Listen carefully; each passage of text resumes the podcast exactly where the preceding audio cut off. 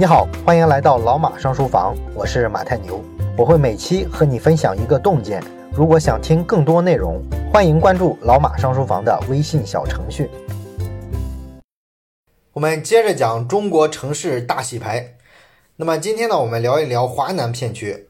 华南片区的核心啊，我们都知道是粤港澳大湾区。那么在二零一八年九月二十三号，从深圳北站开往香港西九龙站的高五七幺幺次高铁列车正式发车了。这个呢，就标志着广深港高铁全线投入运营。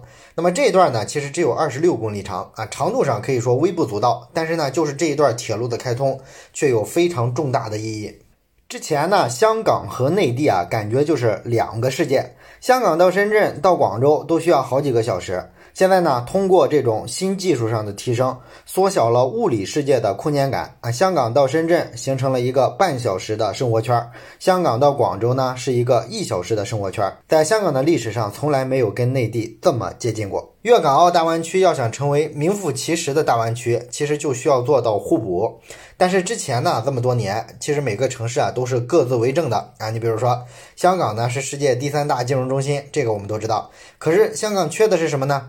它其实非常缺劳工啊！二十六公里的这段高铁的建设，其实对香港来说就非常难啊！从动工到最终通车，他们居然用了八年多的时间。原计划呢是在二零一四年完工啊，一直拖到一八年。这个工期一拖再拖，就会造成建筑成本啊不断的攀升啊，最后呢高的非常离谱。二十六公里的这段香港的高铁线路呢，大概呢是花了三百五十亿元人民币的成本，那么折合每公里高铁的造价就是十三点四亿。这个价格呢是广深段高铁造价的五倍还要多。那么为什么他们建个高铁效率这么低啊，费用这么贵呢？主要原因呢还是缺乏高素质的建筑工人啊，导致这个执行力啊完全是脱节的，跟不上啊，出现了一大堆的低级错误。那么这个事儿就很奇怪，是吧？咱们祖国内地不是号称基建狂魔吗？啊，你说调几个工人过去给他们修呗，这么费劲吗？哎，对，这就是现在的格局。香港本地的劳动力啊是严重不足的，但是呢，他们又长期不引进外部的劳工啊，迄今为止呢，香港这个建筑行业啊外来的劳工总共只有两千人。而和香港的情况类似的新加坡啊，人家有多少外部的劳工呢？有一百三十万，这一百三十万劳工里的百分之七十都是跟建筑业有关的。建筑业本来就是一个吃人手的行业，你本地的这个人手只要不够，就必须得引入外部的人手，不然的话，你这个建设的工期效率啊就会非常非常低。而像新加坡呢，它的重大工程几乎从来没有出现过延期的情况，这个就跟香港是完全不一样的。所以说呢，这段二十六公里的高铁意义重大，就在于它反映了香港的很多短板，也暴露了粤港澳湾区的这个问题，就是他们各个城市之间啊。还没有完全协同起来，各种资源、各种要素啊，没有让他们自由流动起来。而是人为的设置了很多壁垒啊，这就导致呢这个真正的优势啊发挥不出来。那么高铁的开通呢，其实就是要打破这些个壁垒。现在大湾区的格局是这样：香港呢是一个金融中心啊，深圳呢是科创中心，广州呢是商贸中心，澳门呢是休闲中心，然后佛山、东莞是制造业中心。放眼全国的这个城市带城市群，大湾区的这个城市的分工专业化做的是最好的。加上这里呢有非常活跃的民营经济啊，高度完备的产业链条。品种繁多的金融工具，另外呢，湾区人口还非常多，有七千多万，所以说它的基础条件是非常非常棒的。那么现在的主要障碍呢，就是还得继续去拆除那些人为设置的墙。大湾区呢，现在是分属两种制度、三个关税区、三种货币。虽然说都是中国的一部分，但实际上货物、服务、资本、人员、信息啊这些之间的自由流动啊，都远远没有实现。这里边呢，当然有地方保护的原因啊，也有这个顶层设计方面的不足。最典型的问题就是香港啊，香港呢，其实按理来说啊，它的创新实力是非常厉害的，因为香港有四所大学能够排名全球一百名之内，然后呢，有十六所国家重点实验室啊，这个数量比整个广东省还要多。另外呢，还有几位科学家有望拿到诺贝尔奖。而这个珠三角的内地的九个城市，他们生产能力非常强大，这个咱们都知道。那么按理来说，这是一种绝佳的。搭配是吧？啊，一个有非常强的科研实力，一个有非常强的产品化的落地的能力。但是呢，很奇怪啊，这两者之间呢，这么多年就没有实现一个无缝的接轨。这么大的优势没有转化成具体的成果。另外呢，你像香港的这个脑神经啊、心脏啊、肝脏移植啊这些高端的医学技术，在世界上都是非常领先的。但是呢，香港缺少临床的病人，它城市小嘛，啊，很多病香港根本就找不到病例。而国内呢有这么大的市场啊，怎么把这两方面结合起来呢？现在还是做不到啊。内地人要去香港看病啊，非常的困难，障碍非常的多。这个呢就限制了香港技术的继续进步啊，也让大陆人民的需求呢得不到满足。而另外一个方面来说，香港的一些先进的技术，如果要到内地来落地啊，做成产品的话，其实也有不少障碍啊。举个例子，比如说香港商报就曾经报道说，香港科技大学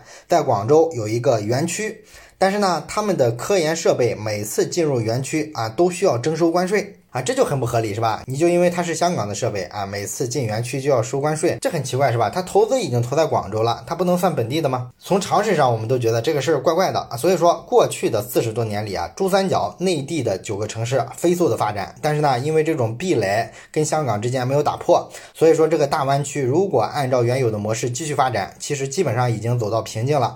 这两年大湾区政策改革的方向啊，基本就是拆墙。刚才我们说的开通高铁啊，把这个交通。线路啊连接起来，这是一个措施。港珠澳大桥也是这种考虑。当然了，除了这种硬件的配套之外呢，更重要的就是软件上也要有配套。所以呢，在二零一八年九月一号起，《港澳台居民居住证申领发放办法》就实施了。这个办法呢是说，港澳台居民居住证持有人在居住地依法享受劳动、就业、参加社会保险、缴存、提取和使用住房公积金的权利。这个就跟内地的这套社会保障体系啊打通了。那么这就会让越来越多多的香港人啊愿意北上啊，因为他这个社保啊能够交进去，然后呢可以在广州、深圳去打拼创业，这就打通了香港和内地啊技术研发的生产链条。那么未来呢，这种让大湾区协同互补的政策，我们会看到越来越多。当然了，这里也有一个问题很棘手啊，就是大湾区的这个生态环境啊，其实是有点差的，尤其是跟什么东京啊、加州啊这边这些湾区相比，差距就非常明显。那么为什么说生态环境这么重要呢？并不是简单的像我们政策文件里常讲的啊，说这是老百姓子子孙孙生存的地方啊，所以我们希望它漂漂亮亮的。其实呢，追求生态环境的美好啊，不只是让你赏心悦目这个目的，更重要的是啊，生态环境就关系到一个地方的未来。因为未来有多少海外的顶尖人才愿意来到粤港澳大湾区，这个决定了大湾区能到达的高度啊。可是呢，大湾区的水很脏，污染很严重啊。对于那些习惯了蓝天白云的高端人才来说，你让人家从海外跑过来吸雾霾啊，闻这个臭水沟的味道，那么肯定有一大批人就不愿意来了，是吧？咱们中国人可能习惯了这种环境啊，不觉得这个东西啊特别难受。但是呢，消费升级过的人，你让他再消费降级，这就要人命了。人家吃过见过，自然就对你这个生态环境啊。很不满意了，所以说这个生态环境啊，还真是发展的一个非常根本的条件，它可不是一个锦上添花的东西，而且呢，环境的这个整治啊，还不是一朝一夕就能完成的，这个呢，需要社会各界一起去努力啊，这是一大挑战。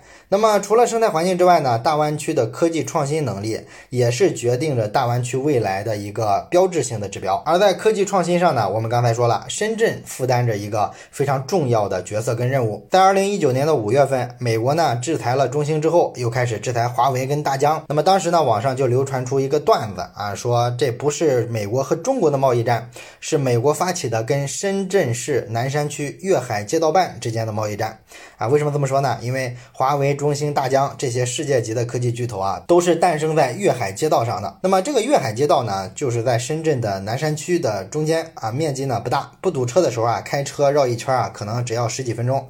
但是就是这么一个小小的街道，创造了两千五百多亿的 GDP 啊，这个数字啊，跟甘肃的省会兰州是差不多的。而人家只是一个小小的街道，而且呢，这个街道还产生了一百一十二家上市公司，这是什么概念呢？就是中国一多半省份的上市公司的数量是达不到一百一十二家的啊！这个街道就这么牛，并且呢，在这个街道还诞生了马化腾跟许家印这两位华人世界的首富。那么这个粤海街道啊，就是深圳的创新能力的一个缩影了啊！它确实是一个产生奇迹的地方。不过呢，对于深圳来说，以后的挑战也是越来越大的。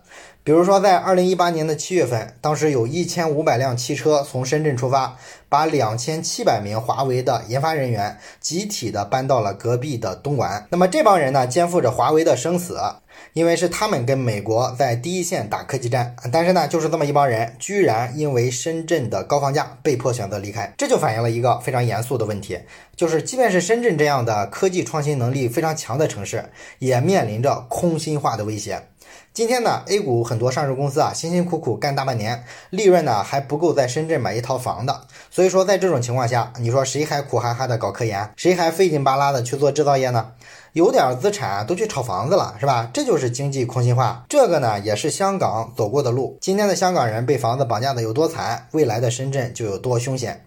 经济空心化是科技创新的敌人。美国人呢，其实对这个道理啊，也是痛彻心扉的领悟。因为他们把制造业转移到亚洲之后啊，确实靠金融获取了巨额的利润。这个事儿呢，又省劲儿又体面，而且呢，还站在食物链的最顶端。但是呢，代价就是没有了制造业，那么他们就不再钻研一线的生产技术了。于是呢，科技创新的速度就变慢了，非常非常多。美国的科技优势逐渐被蚕食。那么到了今天，虽然还有老本儿可以吃，但是这个颓势啊，已经非常明显了。而对深圳来说呢，华为研发部门的这个撤离就是敲了一次警钟。实际上，早在二零一六年的时候，华为就跑过一次了。当时他迁走的部门是最下游的制造业环节。啊，所以说呢，当时大家还觉得这不是个问题，因为是低端的环节嘛，大家觉得这个不能怪深圳啊，因为深圳确实是拿不出更多的土地给华为去扩张了啊，这是深圳的一个先天缺陷，它的建设用地的面积啊就是不够，在整个一线城市里啊，深圳是土地面积最小的，所以啊，辗转腾挪的空间就不够。但是呢，如果其实你仔细梳理一下呢，会发现历史上深圳有大大小小的工业区九百多个。其中呢，有接近三分之二的老工业区，当时规划的时候啊就不合理啊，设计的这个容积率非常低啊，厂房设施也落后，所以说呢，这些存量的工业用地如果能重新盘活的话，其实就能释放出非常可观的土地的数量。于是呢，深圳就开始撸起袖子加油干啊，决定重新梳理这些土地啊，只是呢，干着干着就变味儿了，这个工业区改造的经就被他们给念歪了啊。从二零一一年到二零一六年，深圳工业区改造的总面积有一。一千两百四十八公顷，其中有百分之五十一点九的土地被拿来去做居住用地了。换句话说呢，就是深圳啊披着这个工业区改造的外衣啊，实际上干的活呢就是房地产生意。这个事儿呢确实也没办法，房地产的这个利润啊确实太高了，拉动经济的效果太明显了。但是呢，这是一条能赚短钱，但是却损失了长远的路子。二零一四年到二零一六年，深圳房价从均价三万冲到了五万五，紧接着呢，就有一万五千家企业逃离深圳，其中不乏一些科技含量很高的明星企业啊，像这个大疆科技就迁到了东莞，中兴迁到了河源，比亚迪迁到了汕尾，然后像这个欧菲光、兆驰股份、星飞科科技、海派通讯啊，这些都迁到了江西的南昌啊。如果说这一次迁移啊，还主要是一些制造业部门，那么深圳还可以拿自己。缺地当借口来搪塞啊，说我这是啊从生产型城市向研发型、服务型城市转型。那么在一八年七月之后，华为呢把这个产业链最上游的研发部门迁到东莞去，这个就让深圳无话可说了，是吧？你的创新环境确实是在恶化，所以说这对深圳来说是一个挑战。而大湾区的科技高点呢是要看深圳的，深圳的敌人不在外部，在于自己啊。如果说他们能抵御住空心化的这种诱惑，及时的去杠杆，控制住房价，那么大湾区还是有科技。前景的，不然的话，粉身碎骨的可能性就非常的高。所以呢，这本书里说啊，生也房地产，死也房地产。深圳在这座城市进入四五十岁之后啊，突然陷入到了中年烦恼啊。这个中年烦恼呢，也是我们这个国家的中年烦恼。好了，这就是本期的内容，感谢你的收听，咱们下期再见。最后说一件事儿，咱们节目啊最近拉了一个微信群，如果你有什么话题想直接跟我或者是跟其他的听友朋友啊交流讨论的话，可以加一下这个群。加群的方法呢，就是先找到老马上书房的微信公众号，然后在底部菜单栏上有加群两个字，点击之后啊就会弹出二维码，扫码就可以进群了。